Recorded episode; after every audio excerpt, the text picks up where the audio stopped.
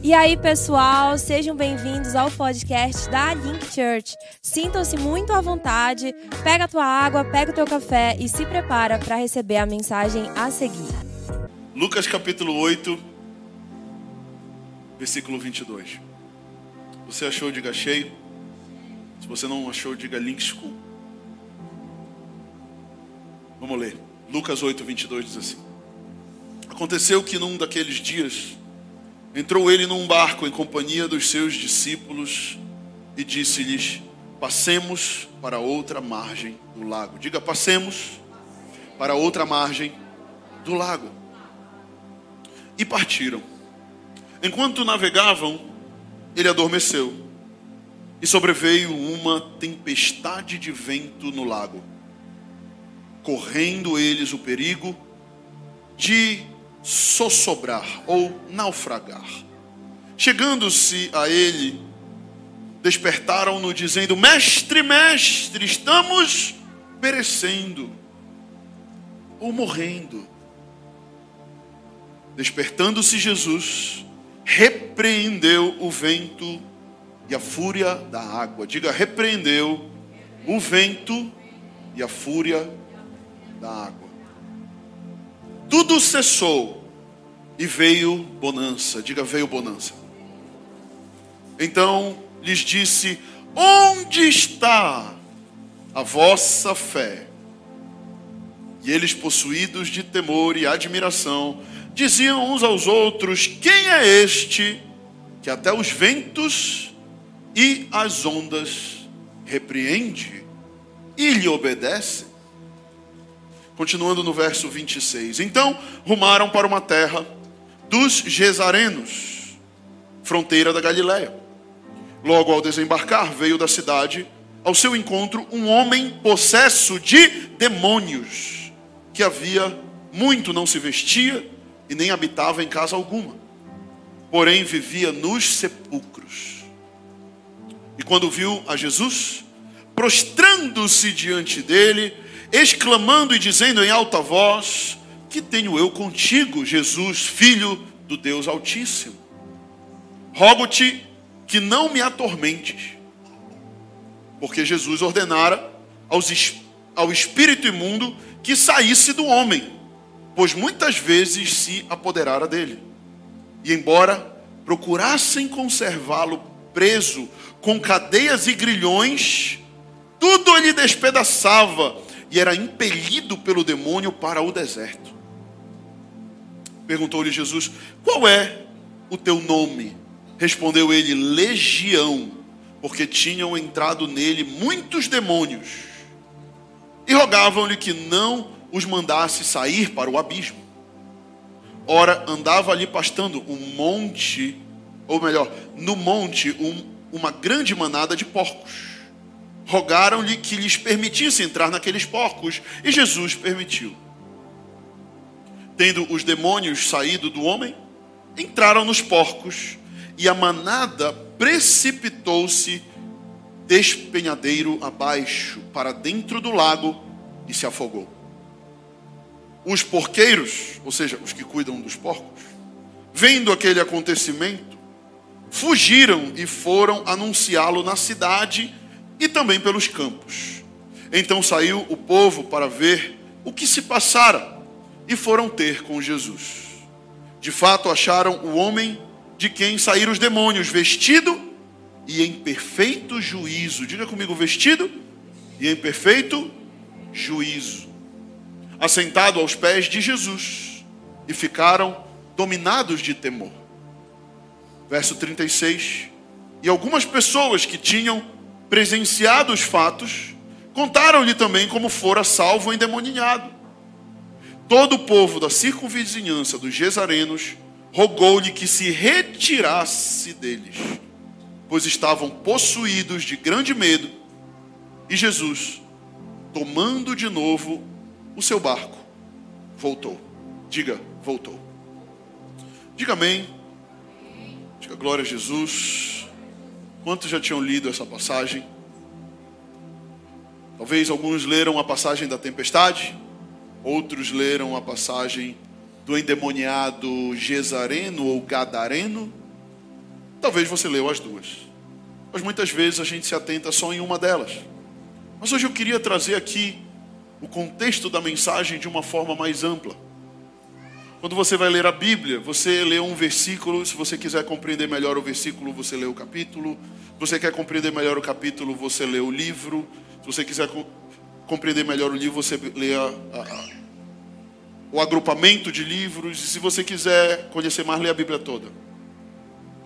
Mas hoje eu queria trazer um pouco, compartilhar um pouco com você uma revelação que Deus botou no meu coração sobre essas duas mensagens, sobre essas duas histórias que, que nós lemos, porque elas se conectam e elas têm um propósito específico. Tema da mensagem que eu quero compartilhar com vocês é passando, diga comigo, passando para o outro lado. Existem momentos da nossa vida que Jesus vai nos fazer um convite e ele vai dizer: Olha, vamos passar para o outro lado. Foi exatamente o que aconteceu aqui na história. Jesus estava com seus discípulos e eles estavam vivendo um momento de muita prosperidade no ministério. Multidões seguiam Jesus, Jesus operava curas, Jesus operava milagres, Lázaro havia ressuscitado, pães e peixes se multiplicavam, multidões eram alimentadas. Mas em determinado momento, Jesus chegou com os seus discípulos e disse: Isso aqui está muito bom, isso aqui está bom demais, mas agora nós vamos passar para o outro lado. Todas as vezes que Jesus nos convida a passar para o outro lado, Ele está nos convidando para entrarmos em um novo nível no nosso ministério, na nossa fé, na nossa vida, na nossa visão. Eu creio que Deus está nos desafiando nesses dias. Hoje é a terceira vez que eu ministro essa mensagem, eu sinto o Senhor nos esticando a fé, eu sinto o Senhor nos desafiando para nós entrarmos de fato como igreja em um novo nível, nós entrarmos de fato como igreja em um novo momento, mas para que nós vivamos novos níveis e novos momentos, também existem novos desafios. Jesus quer nos levar a vivermos o que nós nunca vivemos. Jesus quer nos levar a viver o que nós provar o que nós nunca provamos. Mas para nós chegarmos aí, nós vamos precisar enfrentar desafios. Diga comigo, desafios testes, provações, lutas, tempestades, dificuldades. Mas entenda que tudo isso vai fazer parte do propósito de Deus para que você de fato entre em um novo nível. Para que você de fato entre em um novo momento da tua vida cristã. Eu sinto que tem pessoas aqui hoje que chegaram aqui e a sua fé está fria. Talvez você já, foi, já é cristão há muito tempo. Talvez a tua mãe orou por você e você converteu por causa da oração da tua mãe da tua avó. Talvez tua avó era aquelas irmãs do coque que olhava para o cara e começava a revelar. E talvez você está aqui porque pessoas oraram por você, porque pessoas te convidaram para a igreja e você chegou aqui, mas talvez você está vivendo exatamente um momento de esfriamento espiritual. E Jesus te trouxe hoje aqui para te falar: ei, está na hora de ir para um novo nível.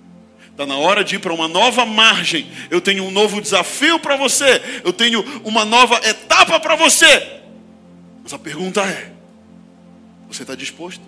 Pergunte para a pessoa que está do seu lado: você está disposto?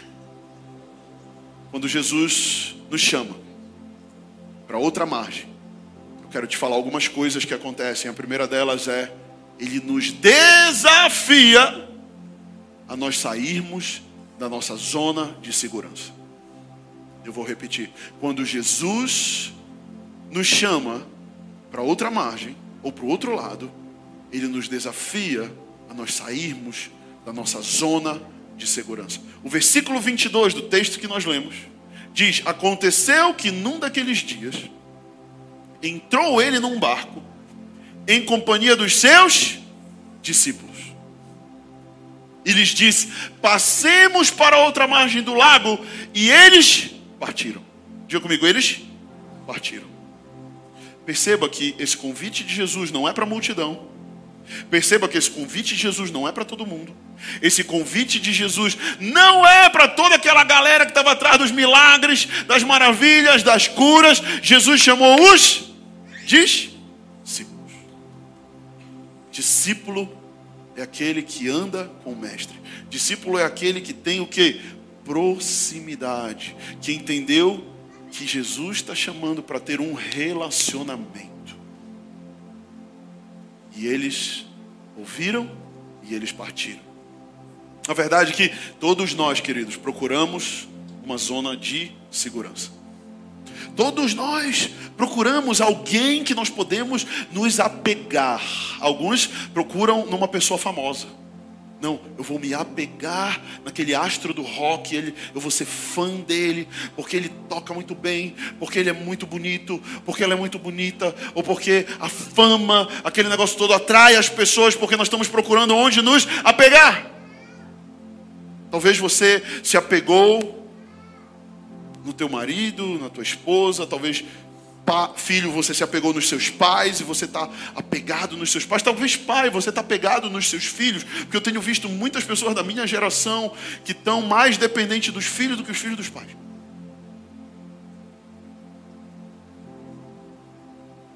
Porém, o que eu quero te falar é que nem sempre esse lugar seguro que a gente está procurando nos apegar é o lugar que Jesus está.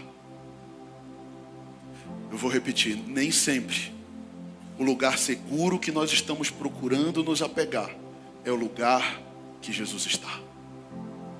E se nós vamos nos apegar a alguém, que esse alguém seja Cristo Senhor. Se nós vamos nos apegar a alguma coisa, que essa coisa ou essa pessoa seja o nosso Senhor Jesus, porque Ele não frustra os nossos sonhos, Ele não frustra ninguém, porque Ele é perfeito, porque Ele é onisciente, ele é onipresente. Ele sabe todas as coisas, ele está em todos os lugares. Ele conhece tudo e todos, e ele tem todo o poder nos céus e na terra. Muitas, muitas vezes a nossa vida está caminhando até mesmo em paz, muitas vezes. Às vezes as coisas elas estão boas. Eu não sei, talvez você chegou aqui e você vira para o seu ano de 2022 e fala: o ano de 2022 foi um ano bom para mim. Foi um ano ok. As coisas começaram a dar certo para mim e elas começaram a, a, a, caminhar, né? Mas aí Deus vem, Jesus vem e fala: Olha, eu estou afim de bagunçar de novo. Eu sempre digo que a Link Church muitas vezes é uma casinha de Deus. As pessoas vêm para cá e às vezes elas são atraídas pelo Instagram, que é um dom incrível que a nossa igreja tem, e elas veem aquelas coisas, elas vêm e elas falam: Uau, eu acho que esse lugar é hype, eu acho que, sabe, o pastor ele é meio estilo, ele mete umas calças tipo pijama e tal. E eu vou lá e, e vai ser legal. Eu quero te falar: é só casinha de Deus, cara. Porque quando Deus atrai alguém para cá, Ele atrai a gente para entrarmos em um novo nível de fé, de entrega, santidade, amor, paixão. Porque eu me recuso a viver um evangelho barato. Eu me recuso a viver um evangelho domingueiro, onde eu vou lá na igreja, aí eu já tenho até o meu cartão, ou eu boto a minha digital lá, bato o meu ponto, bato o cartão de antigamente, né? Pá, hoje em dia na digital, pá, bati meu ponto com Deus. Pronto, agora eu vou para minha casa. Não! Jesus te quer não como multidão. Jesus está te fazendo um convite e ele te quer como discípulo. Ele te quer perto dele, próximo dele. A multidão, ela está sempre atrás do que Jesus pode dar. Mas os discípulos, eles estão atrás de servir a visão do mestre. Existe uma diferença entre, entre eu querer que o mestre sirva a minha visão ou eu querer eu servir a visão do mestre.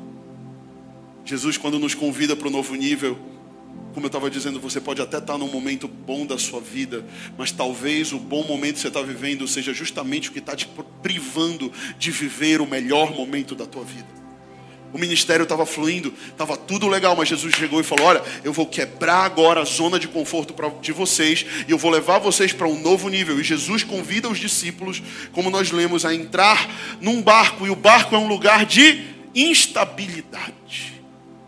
Quem aqui já andou de barco? Mas quem aqui já andou de barco numa tempestade? É diferente. Você pegar uma lancha, um jet ski ou um popopô que seja, e você dar um balão aqui nos nossos lindos rios e furos, no final da tarde, no pôr do sol, é incrível. Se ou não, quem já teve oportunidade, é maravilhoso. Mas, meu amigo, experimenta tu tá voltando de Moaná, lá, lá de Breves, e tu pegar uma tempestade como eu peguei uma vez. Eu e o pastor Lourenço fomos pregar a palavra lá em Breves, e quando a gente voltou, eu nunca imaginei que rio dava onda tão alta porque eu nunca tinha participado, nunca tinha estado num barco num momento como uma tempestade que eu vivenciei. E a gente estava num catamarã, que dizem que é o barco mais estável, né? E eu lembro que eu li essa passagem e eu falava: Ah, esses discípulos eles são homens de pequena fé. Poxa, Jesus estava lá, meu irmão, tem que ter fé em Cristo, o Pai está conosco. E eu, né? E eu ficava jurando que eu era o cara de fé, até eu pegar uma tempestade no barco. E Jesus falou: Ah, Paulo, Pedro, tá, Paulo não, desculpa, Pedro estava tá aqui do meu lado, perto de mim, querendo ter um papo com você aqui quando você chegar no céu, viu, viu, Vitor? Ele vai ter um papo com você. Você ficava falando dele, que ele era homem de pecado. Agora eu quero ver. A gente pegou onda de tal maneira que uma hora bateu e tinha uma bombonier de vidro lá atrás, cheia de pipoca pantera, sabe? Esquilhos e, e bolacha Maria, sei lá o quê. E aí, numa dessas batidas, pô, Mano, aquele, aquele negócio despencou e caiu no chão, quase caiu na perna de uma senhora. Graças a Deus ela foi rápida, ela puxou. E o negócio bateu espocou e foi vidro para todo lado. E fez um barulhão. E naquela hora as mulheres começaram a gritar. Ah! E as crianças começaram a vomitar porque o negócio estava balançando. Foi um caos. Naquela hora eu falei: Jesus, eu te entrego a minha vida mais uma vez. Eu fiz igual o Chaves. Eu te entrego a minha vida mais uma vez. E Senhor, tu sabes que eu sou teu. Jesus... Aí eu começo a lembrar, Deus. Eu faço isso quando eu estou em situação de perigo. Jesus, lembra que tu me prometeste? Aquela visão que eu tive sobre o meu ministério. Pô, eu tenho muita alma para ganhar, Jesus. Poxa, permite eu ficar aí mais um pouco, né? Mano, eu gelei. Sabe quando chega com, quando é criança e fala, tu gela a geladeira? Eu gelei. Aquele dia eu gelei. Porque é muito fácil a gente olhar uma história de perigo e a gente falar, ah, de boa isso aí. Então, Jesus muitas vezes ele vai permitir que nós passemos por situações para nos tirar da zona de segurança, porque quando a gente está numa situação perigosa, a gente demonstra quem é o nosso Deus. Quando a gente está numa situação de escassez, a gente demonstra quem é o nosso Deus. Quando a gente está numa situação de provação, de fato a gente demonstra quem é o nosso Deus. Então, o primeiro lugar que eu quero que você entenda hoje, se você está notando, é quando Jesus nos chama para outra margem, ele nos desafia a sairmos da zona de segurança. Segundo lugar, quando Jesus nos chama para outra margem, Ele quer que nós tenhamos convicção, diga comigo, convicção do seu cuidado. Jesus sabia que ia ter tempestade, sim ou não? Jesus é Deus, Ele é onisciente. Ele sabe de todas as coisas. Ele é o Deus encarnado, o Deus que se fez homem. Ele sabia que ia ter tempestade. Ainda assim, ele falou: Meus discípulos, venham comigo e entrem no barco porque ele queria levar os discípulos a um novo nível de fé. Entrem no barco e vamos passar para o outro lado. E eles vão, e eles entram, e eles passam por aquele processo, e a fé deles começa a esmorecer. Porque quando a gente está no meio da tempestade, a gente começa a sentir medo, a gente começa a ficar cabreiro, a gente começa a perguntar: Jesus, tu está aqui, tu não está? Qual é o papo? Eu entreguei a minha vida a Jesus lá na Link Church, aquele dia com o pastor Vitor, lembra, Jesus? Eu me batizei, poxa, e aí? Qual é? Tu vai me deixar perecer aqui? Mas ainda que Jesus pareça que ele está dormindo, se ele está no teu barco, fica tranquilo, confia nele. Se ele está no barco, mas cedo ou mais tarde ele vai se levantar e ele vai levantar suas mãos, ele vai dizer: Marte aquieta, vento cale-se, e vai haver uma grande bonança. Mas para viver a bonança, tem que passar a tempestade. Diga comigo, para viver a bonança, tem que passar pela tempestade. Eu vou contar uma história para vocês. Eu não contei nenhum dos dois cultos, eu vou contar nesse. Há anos atrás, eu e a Maíra fomos para o Chile, para uma base missionária, 2019. A igreja ainda estava sendo construída, esse prédio estava sendo construído não, reformado. nós entendemos que precisávamos passar um tempo no Chile nessa base missionária, tá tra tratando coisas internas nossas com Jesus. E nós fomos. E eu lembro que o nosso voo era três da manhã, o voo mais barato geralmente é três da manhã, né? Quem compra passagem de avião sabe que o voo das três da manhã é o pior para pegar e é o mais barato geralmente. E a gente comprou das três da manhã. Quando deu meia-noite eu fui dormir, ansioso com a viagem, né? Meio assim e tal. Dormi meia-noite, botei o meu despertador para uma e meia, duas horas da manhã para eu acordar, para eu ir para o aeroporto. Uma hora da manhã eu acho que botei. E aí, Maíra botou no celular dela também. Resultado, quando deu duas e meia da manhã, eu desperto. Eu olho o relógio. Meu Deus, são duas e meia da manhã. Maíra, perdemos o voo. O que, que aconteceu? O celular não tocou. E aí eu comecei a falar para ela, ela, mas o meu também não. Gente, eu não sei o que aconteceu. Eu não sei se eu desliguei o alarme sem, sem ver, meio sonambulando. E ela também, nós botamos dois celulares. Qual era a possibilidade disso acontecer, cara? Enfim, eu fiquei desesperado. Eu falei, meu amor, vai, vai dar tudo errado. A gente nessa época só tinha um no ainda. Vai dar tudo errado e a gente vai perder o voo. Já são duas e meia, perdemos o voo. Liga lá para a companhia, vê o que dá para fazer. E aí eu virei para ela e falei, olha, faz o seguinte. Vai ligando aí, que eu vou lá no aeroporto tentar resolver.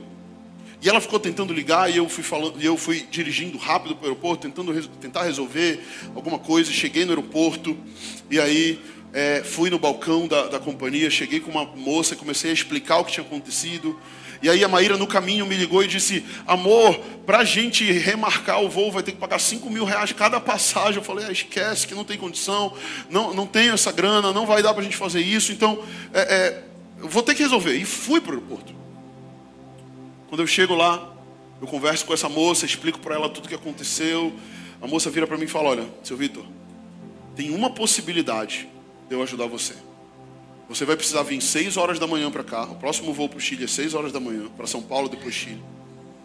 Se der, se, se, se vagar duas, duas vagas, eu acho que o não era de colo ainda nesse tempo. Se vagar duas vagas, eu. Não, nem era, era três mesmo. Se vagar três vagas, eu coloco vocês no avião sem você pagar nada mais por isso. Mas se não, eu não vou poder fazer nada, você vai ter que comprar outra passagem. Ou remarcar a sua. Falei, tá bom, vamos pela fé. Liguei para a Maíra, amor, estou vendo uma luz no fim do túnel. É, ela falou para a gente 6 horas da manhã, resultado, voltei para casa, arrumei as malas, peguei o Noé Maíra e nós voltamos para o aeroporto. Eu chateado, por quê? Porque geralmente as coisas dão muito certo para mim, graças a Deus. Deus ele é comigo e as coisas elas dão certo geralmente. Mas naquele dia estava tudo dando errado e eu estava perguntando, Deus, o que é está acontecendo? E eu estava mufino, sabe quando a pessoa fica mufina? Né? Fica triste, eu estava meio triste, poxa, tudo dando errado. Né? Eu que tinha organizado toda a viagem e tal.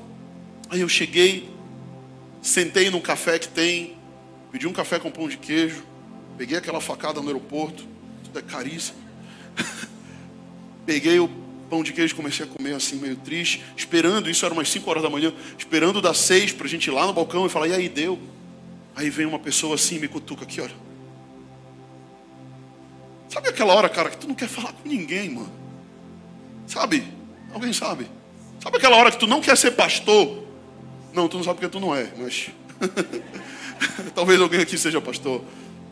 Sabe aquela hora que tu quer, tipo, mano, só, só me deixa em paz aqui, deixa eu comer meu pão de queijo, mano. Estou numa bad vibes, eu estou chateado. E aí uma senhorinha cutucou assim. Eu confesso que eu olhei para ela assim de canto. Era uma mulher muito humilde. E ela virou para mim ela falou assim: é, Olha, desculpa incomodar, mas é que eu estou aqui nesse aeroporto há dois dias. E eu, eu não almocei hoje, eu só estou com café da manhã. Isso era cinco da manhã do outro dia. Eu não almocei hoje, eu estou só com café da manhã, eu estou com muita fome. Aí eu virei para ela e falei, é mesmo, ela é. E eu, aí eu falei, mas por que a senhora está aqui? Falou, não, é porque eu sou do Maranhão e o SUS paga para mim um tratamento de câncer aqui em Belém. E eu venho todo mês e eu faço tratamento de câncer aqui e depois eu volto para lá. Só que eles pagam a minha passagem, mas eu não tenho onde ficar, então geralmente eu fico aqui no aeroporto alguns dias antes de eu voltar. Naquela hora o Espírito Santo falou comigo. O Espírito Santo falou comigo: Você perdeu esse fogo para você orar por essa mulher? Cara, eu fiquei quebrado, mano. Eu fiquei quebrado. E eu falei para ela: Olha, eu te pago um pão de queijo, sim, não tem problema. Eu vou pegar outra facada pensando aqui, né? Te pago um pão de queijo, não tem problema, um café. Mas eu quero orar por você, eu posso orar por ti? Ela falou: Sim, pode. Eu falei: Pois é, eu tenho um amigo, ele é muito poderoso. Esse meu amigo é Jesus e, e ele faz milagres. A senhora acredita? Ela: Não acredito, eu sou evangélica. Eu falei: Que bom, que bom então. E aí eu comprei o pão de queijo para ela, o café, e eu chamei a Maíra e o Noah, que o Noah, ele, ele ora por cura desde pequenino. Nós botamos a mão sobre ela e nós oramos. E eu queria te contar que aconteceu aqui naquela hora uma grande chaba. Não, não aconteceu nada. Nós oramos. Eu liberei a palavra. E eu falei, a senhora crê que a senhora pode ser curada de câncer? Ela, não, eu creio. Eu falei, tudo bem. Deus te abençoe então, eu tenho que ir. Nós fomos. Cheguei na companhia aérea, a moça virou para mim e falou, olha, pode pegar o voo, corre lá. Tá, exatamente três vagas. Corre antes que o dono chegue. três pessoas perderam o voo e eu entrei. Porque ela tinha dito que estava cheio o voo. Eu entrei, eu e Maíra, nós embarcamos. Resultado da história: três meses depois, o Lucas chega do Uruguai. Eu vou no aeroporto buscar o Lucas, meu cunhado. Cadê o Lucas? Ah, ele não está aqui. Ele está com a bebê doente. Eu vou, eu vou no aeroporto buscar o Lucas do Uruguai. Minha irmã ia casar com ele, apaixonada, estavam ainda noivos nessa época. Ele foi passar uns meses lá em casa logo que ele chegou. Olha a aprovação, enfim. Aí, eu estou no aeroporto, vendo se eu encontro um uruguaio barbudo. Alguém chega comigo e me cutuca. Olha, olha a senhora por aqui. É, estou aqui. Aí eu queria falar, olha, que bom. Aí eu já pensei, pô, ela vai pedir outro pão de queijo, né? Aí ela vira para mim e fala, olha, eu queria te agradecer aquela oração. Eu falei, é, é. Desde aquele dia eu comecei a melhorar do meu câncer. Eu falei, é mesmo, uau. E ela falou, e, e, e eu estou chegando no fim do meu tratamento. E os médicos disseram que eu vou ser liberado. Você pode aplaudir Jesus? Sabe, naquele dia Deus me levou para um novo nível, cara. De fé, de entrega, de amor. Nós precisamos entender isso aqui. É que nós precisamos ter convicção com o cuidado de Jesus. Ele permitiu que o meu barco balançasse. Ele permitiu que os meus planos dessem errado, mas ele tinha um propósito para minha vida. Eu não sei o que é que você está passando, eu não sei qual é a luta que você tem enfrentado, eu não sei, talvez o teu barco já está igual ao Titanic, né? Já está quase para quebrar no meio, ficar só aquele outro pedaço. Talvez está afundando, talvez está cheio d'água já. Mas eu quero te falar que se Jesus estiver nesse barco, Ele vai salvar você. Amém, igreja? Você pode aplaudir Jesus bem forte? Vamos lá. Terceiro lugar, quando Jesus nos chama para outra margem, Ele quer que nós confiemos nele. Todas as vezes que Jesus nos convida para essa outra margem, Ele quer que nós depositemos a nossa confiança nele. A Bíblia diz que Jesus dormiu, que Ele adormeceu. Mas a verdade é que não faz diferença se Jesus está dormindo ou se Ele está acordado. A verdade é que se Ele estiver, Ele vai fazer. Mas nós precisamos confiar nele. Nós precisamos crer nele. Em quarto lugar, quando Jesus nos chama para outra margem, não importa o que tem no outro lado, nós precisamos seguir. Diga, precisamos seguir. Quando ele nos convida, sabe, não interessa onde, o que vai acontecer. Não interessa onde a gente vai chegar. O que interessa é nós obedecermos. O verso 26 diz: Então rumaram para a terra dos Gesarenos, fronteira da Galiléia. Quando Jesus faz o seu desafio, presta atenção para mim, da gente passar para o outro lado. Ele vai nos desafiar a nós vencermos alguns padrões culturais. Quando eles vão para aquele lugar, eles saem da Galiléia, que é um lugar judeu, e ele está chamando os discípulos para irem para Decápolis, que era uma região de dez cidades diferentes, que os judeus geralmente evitavam passar, porque ali residiam gentios, homens que não eram, homens e mulheres que não eram da fé judaica. Homens e mulheres de uma cultura diferente, uma mistura de gente, uma mistura de sotaque. Gente, sabe, muitas vezes estranha ao judaísmo. Por isso, passar para o outro lado vai nos desafiar a nós viver, a nós convivermos com pessoas diferentes de nós. Muitas vezes na nossa geração a cultura é: se o fulano não me agrada, eu cancelo ele. Se o fulano não é, não fala do jeito que eu gosto, as coisas que eu gosto, eu deixo de seguir. E muitas vezes esses padrões online a gente traz para a nossa vida. E a gente começa a descartar pessoas. Se elas não agradam a nossa cultura, se elas não agradam o que a gente pensa, se elas não agradam, e nós começamos a, de fato, avaliar pessoas pelo que nós gostamos ou desgostamos.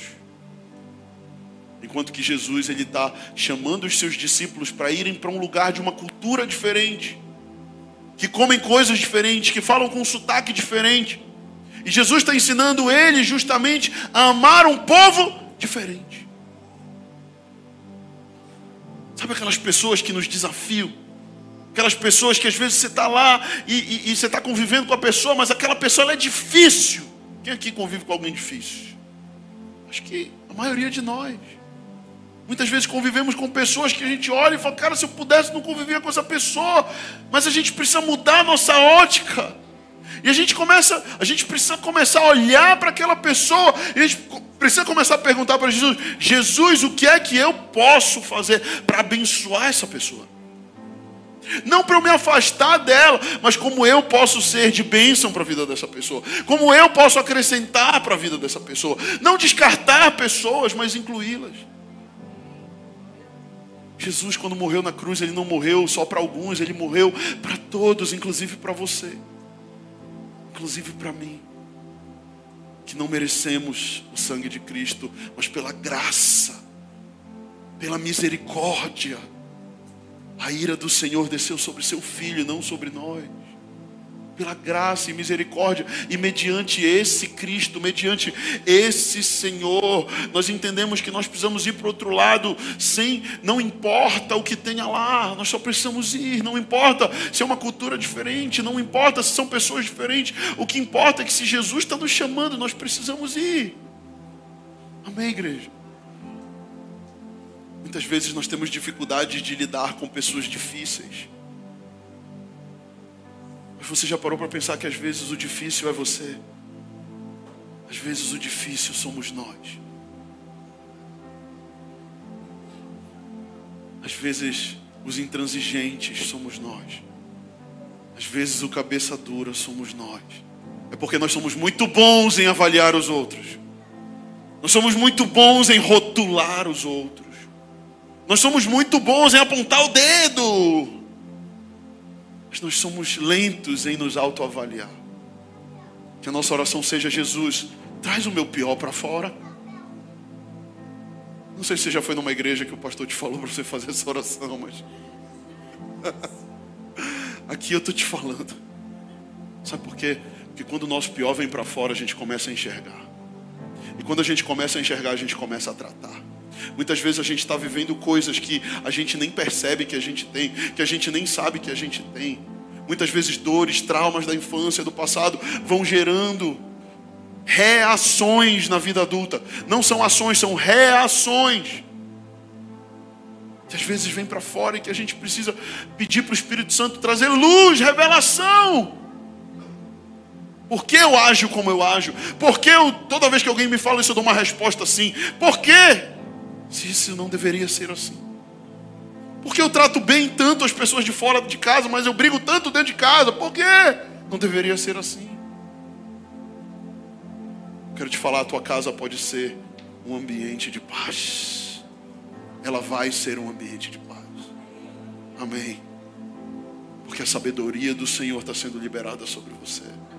A cura interior do Senhor está sendo liberada sobre você. Mas é preciso decidir ir para outro lado. É preciso decidir sair desse lugar de eu achar que não, eu já sei o Evangelho, eu já conheço tudo sobre o Evangelho. Não, eu sou PHD no Evangelho porque eu cresci num lar evangélico. E quem te disse que crescer num lar evangélico significa que você conhece tudo, que você sabe tudo. Uma das minhas maiores dificuldades como pastor é levar crente a ler a Bíblia. Sabe por quê? Porque a gente acha que já sabe. Porque a gente acha que já conhece. Amém? Deixa eu mudar porque eu acho que eu estou apertando muito vocês hoje. Amém? Quem está recebendo essa palavra? Glória a Deus. Vocês estão em silêncio. Não sei se. Próximo, quinto. Quando Jesus nos chama para outra margem, não importa o quanto nós vamos ganhar ou perder. Você pode dizer comigo, não importa o quanto vamos ganhar ou perder. O verso 27 diz: Logo ao desembarcar, veio da cidade ao seu encontro um homem. Quantos? Um. Foram vários? Não, não. Um homem.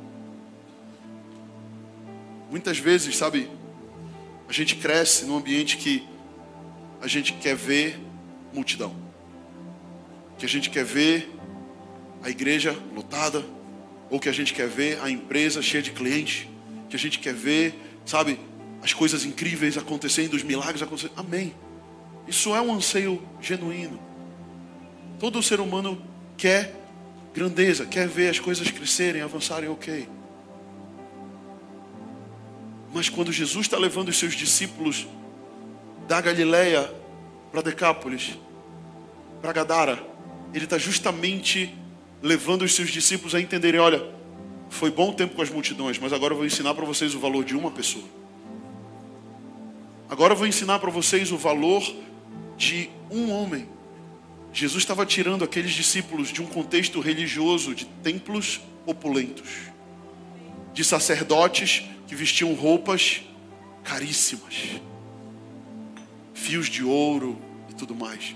E agora ele está levando os seus discípulos para um lugar que tem um cara que está semi-pelado, que em Mateus diz que se cortava, se mutilava, que não tinha mais casa, que estava totalmente perturbado por demônios. E ele fala: Olha, a gente vai libertar e salvar aquele ali. Os discípulos devem ter ficado assim. Mas aquele Jesus, é, é aquele ali que eu vim buscar. É aquele ali que eu vim salvar. Porque se uma ovelha minha se dispersar, eu vou atrás daquela uma ovelha onde quer que ela esteja. Foi isso que Jesus disse. Ele, ele larga as 99 para ele ir atrás de uma. Com quem Jesus está falando hoje? Talvez você seja aquela que está perdida. Talvez você seja aquela uma. Mas eu quero te falar: se você é essa uma ovelha, Jesus ele está te procurando, ele está falando: Filho, cadê você? Volta para o aprisco, volta para casa, eu estou te procurando.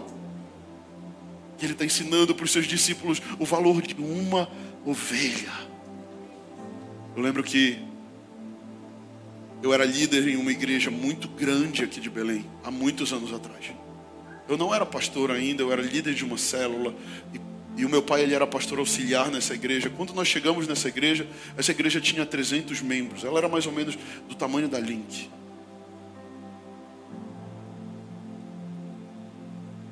Anos depois, anos se passaram, creio que uns sete anos depois. Quando Deus nos chamou para ir embora para Brasília, aquela igreja tinha sete mil membros. Era uma igreja gigante.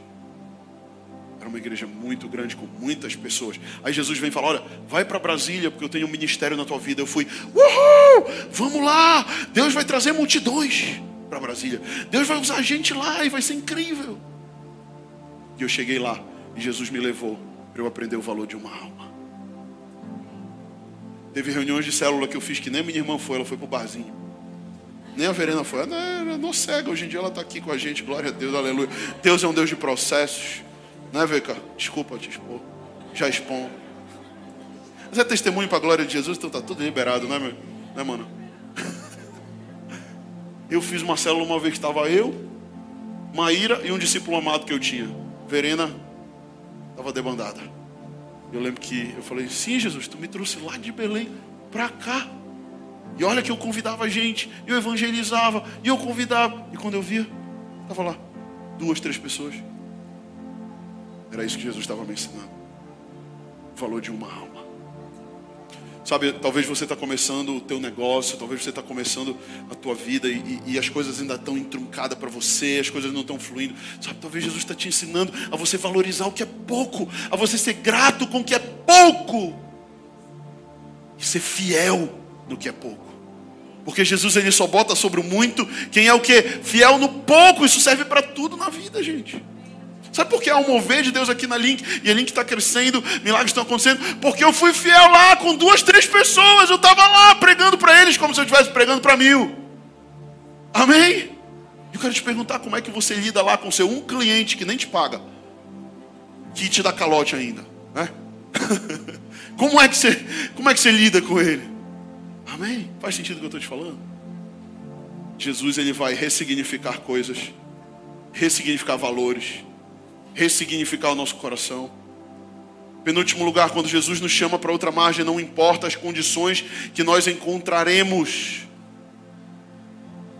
Como eu disse, eles encontraram uma pessoa que estava possessa lá do outro lado, que estava cheia de problema. Sabe, não importa as condições.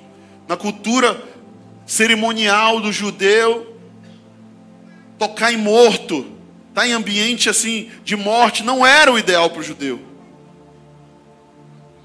O voto de Nazireu, inclusive, ele inclui não tocar em nada que está morto nem animal, nem nem nada. Você sabe o que é isso? É você não poder nem participar do enterro do seu pai, por exemplo. Ou você poder é, manusear um frango, né, que morreu agora. Você só pode comer o que já te deram preparado. Então, o judeu ele teria essa barreira religiosa, barra cultural. Jesus está fazendo o que com os seus discípulos? Quebrando a religiosidade deles. Quebrando os padrões que eles tinham. Jesus leva eles justamente para um lugar que está cheio de morte, para que eles entendessem que eles foram para lá levar a vida. Às vezes Deus vai te plantar em lugares com pessoas que você vai olhar e você vai falar: que, que eu estou fazendo nessa festa de gente esquisita? O que, que eu estou fazendo nesse rolê com um monte de gente estranha vestida de roupa esquisita? Não lembro mais como era a música, enfim, estou tentando lembrar aqui. Festa estranha com gente esquisita. Mas se Deus te plantar ali no meio daquelas pessoas, cara, seja luz ali, seja bênção ali, traga vida ali, amém? E para encerrar, último lugar, quando Jesus nos chama para outra margem, ele sempre tem um propósito específico. Diga comigo, propósito específico. O verso 32 diz que ali tinha um monte de porcos e que Jesus ele lança os demônios naqueles porcos e aqueles porcos se jogam desfiladeiro abaixo. Né? Jesus ele, ele tinha um propósito em tudo aquilo e, e o que é mais incrível é que Jesus ele, ele deixa tudo de lado. Vai com seus discípulos, salva uma alma, a cidade inteira rejeita Jesus, porque quando os porcos se suicidam, o que, que os porcos significam para os porqueiros? Dinheiro. Imagina você ter mil porcos e mil porcos se jogam lá para baixo do desfiladeiro. Perdeu uma grana, sim ou não? Os caras ficaram com raiva de Jesus, sim ou não? Porque eles valorizaram mais os mil porcos do que uma pessoa que foi liberta e salva. Muitas pessoas no Evangelho estão valorizando mais dinheiro do que a gente. Muitas pessoas hoje estão valorizando mais bicho do que gente. Diga para a pessoa que está do seu lado, não confunda as coisas. Jesus não morreu por bichos, Jesus não morreu por dinheiro. Jesus morreu por pessoas. Amém? Jesus morreu por pessoas, por mim e por você. Se você vai criar uma ONG, amém, porque tem ONG de animal e ajuda animal, legal, bonito o teu trabalho. Mas não esquece de fazer para a gente também. Aí tem muita gente que diz, ah, mas as pessoas, elas, a gente sempre procura uma desculpa para não, não fazer o que a gente quer, ou para fazer o que a gente quer. Ah, mas a pessoa pode trabalhar. Ah, mas a pessoa é inteligente. Ah, mas a pessoa é isso, é aquilo. A gente sempre procura uma desculpa um animal indefeso e tal. Amém? Posso orar por você? Fica de pé no teu lugar. Aplaude Jesus bem forte, vamos lá.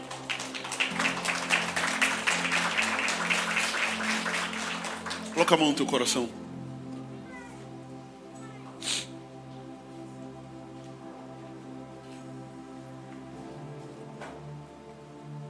Espírito Santo, obrigado. Obrigado, Espírito Santo, por essa palavra. Obrigado, Espírito Santo, pelas pessoas que estão aqui. Pai, a minha oração é que o Senhor possa cumprir o teu propósito na nossa vida. Minha oração, Espírito Santo, é que o Senhor possa nos guiar para que nós tenhamos coragem, para que nós tenhamos fé, para nós passarmos para o outro lado. Senhor, eu oro por aqueles que estão sendo instigados nesses dias, por aqueles que estão sendo instigados caminhar num novo nível de intimidade. Eu sinto que tem algumas pessoas hoje aqui que estão sendo transicionadas. Pessoas que antes eram multidão, alguns Jesus está convidando hoje para serem discípulos, para entrarem num novo nível de entrega, para entrarem num novo nível de servidão, para entrarem num novo nível de santidade. Eu não sei com quem eu estou falando aqui, mas eu sinto no meu espírito que Deus está comissionando alguns para um novo nível de intimidade.